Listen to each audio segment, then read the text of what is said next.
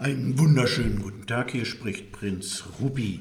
Ich lese aus dem Werk von Selma Lagerlöf. Selma Lagerlöf lebte von 1858 bis 1940. Sie war eine der größten, der bekanntesten schwedischen Schriftstellerinnen.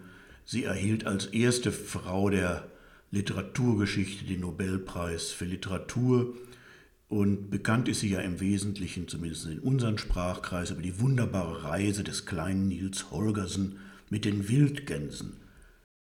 Sehr bekannt und lesenswert ist aber auch ihr Novellenroman Gösta Berling, und aus diesem lese ich einen etwas schaurigen Text. Die Hexe vom Hochgebirge. So ist die Hexe durch viele Ortschaften gewandert. Jetzt ist sie nach Borg gekommen und sie zaudert nicht, das Grafenschloss zu besuchen. Durch die Küche geht sie nur selten. Sie steigt geradewegs die Terrassenstufen hinan. Sie setzt ihren breiten Holzschuh auf die blumenumhegten Kieswege so ruhig, als wandere sie den Sendpfad hinan. Und es trifft sich gerade so, dass Gräfin Merta auf die Terrasse hinausgetreten ist um sich an der Pracht des Junitages zu erfreuen. Auf dem Kiesgange, unterhalb der Treppe, sind gerade zwei Mädchen auf dem Wege zum Vorratshaus stehen geblieben. Sie kommen aus der Räucherkammer, wo der Speck im Rauch hängt, und tragen die frisch geräucherten Schinken auf einer Stange zwischen sich. Will die gnädige Frau die Schinken einmal besehen und riechen ob sie stark genug geräuchert sind, fragt eines der Mädchen. Gräfin Merta, die zurzeit Hausfrau in Borg ist, beugt sich über das Treppengeländer und betrachtet den Speck.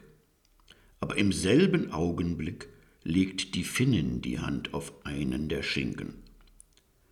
Ei, seht doch diese braune, glänzende Schwarte, diese dicke Fettschicht, dieser frische Duft von Wacholderzweigen, der dem Schinken entströmt. Das ist ein Festschmaus für die Götter. Den muss die Hexe haben. Sie legt ihre Hand auf die Speckseiten. Die Tochter der Berge kennt kein Bitten oder Betteln. Ist es nicht die Folge ihrer Gnade, dass die Kräuter wachsen, dass die Menschen leben, Frost und Unwetter und Hochflut, alles vermag sie zu senden, Deswegen geziemt es sich nicht, für sie zu bitten oder zu betteln. Sie legt ihre Hand auf das, was sie wünscht, und es gehört ihr. Aber Gräfin Merta weiß nichts von der Macht der Alten. Weg mit dir, du Bettelweib, ruft sie. Gib mir den Schinken, sagt die Wolfsreiterin aus dem Hochgebirge. Sie ist verrückt, ruft die Gräfin und befiehlt den Mägden, mit ihrer Last ins Vorratshaus zu gehen. Die Augen der Hundertjährigen flammen vor Zorn und Begierde. Gib mir den braunen Schinken, ruft sie, oder es wird dir übel ergehen. Lieber gebe ich ihn den Elstern als so einer wie dir. Da erbebt die Alte vor Zorn, sie hebt ihren Stab mit den Runen in die Höhe und schwingt ihn wild. Ihre Lippen stoßen wunderliche Worte aus, das Haar steht ihr zu Berge die Augen sprühen Funken, ihr Antlitz verzerrt sich. Dich selbst sollen die Elstern fressen, schreit sie schließlich. Und dann geht sie, Flüche murmelnd und den Stab schwingend. Sie wendet ihre Schritte heimwärts, weiter nach Süden wandert sie nicht. Jetzt hat die Tochter der Wildnis den Zweck erfüllt, um dessen Willen sie aus den Bergen herabgestiegen ist. Gräfin Martha bleibt auf der Gartentreppe stehen und lacht über ihr verrücktes Gebaren. Aber das Lachen soll gar bald auf ihren Lippen verstummen, denn da kommen sie. Sie kann ihren eigenen Augen nicht trauen. Sie glaubt, dass sie träumt, aber da kommen sie, die Elstern, die sie fressen sollen.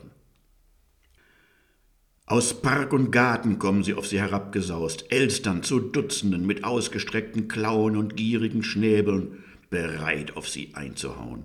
Sie kommen mit Lärmen und Schreien, schwarze und weiße Flügel flimmern vor ihren Augen. Sie sieht wie im Schwindel hinter diesem Schwarm alle Elstern aus der ganzen Gegend heranfliegen, sieht den ganzen Himmel voll schwarzer und weißer Flügel.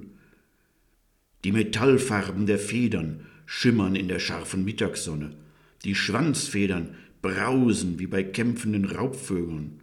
In dichteren und dichteren Kreisen umfliegen die Ungetüme die Gräfin und zielen mit Schnabel und Krallen nach ihrem Gesicht. Sie muss auf die Diele fliehen und die Tür hinter sich schließen. Sie taumelt gegen die geschlossene Tür, atemlos vor Angst, während die schreienden Elstern draußen flattern und fliegen. Damit war sie aber abgeschlossen von der lichten Schönheit des Sommers, von allen Freuden des Lebens. Für sie gab es hinfort nichts mehr als geschlossene Türen und herabgelassene Rouleaus. Für sie gab es nur Verzweiflung, Angst, Verwirrung, die an Wahnsinn grenzte. Das war die Erzählung Die Hexe vom Hochgebirge von Selma Lagerlöf aus ihrem wundervollen Roman Gösta Berling. Herzlichen Dank fürs Zuhören. Bis bald, bis zum nächsten Mal. Ihr, euer Prinz Rupi. Ein kleines BS darf ich noch anfügen.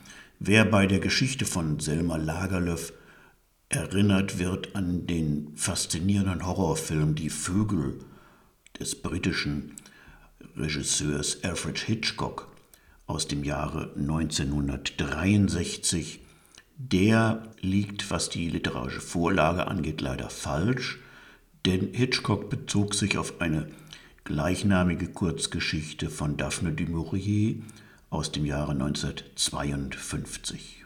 Das ist eine britische Schriftstellerin gewesen. Und Gösta Berling erschien zwar wesentlich früher, aber es gibt keinen Bezug zwischen der Lektüre und der Regiearbeit Hitchcocks.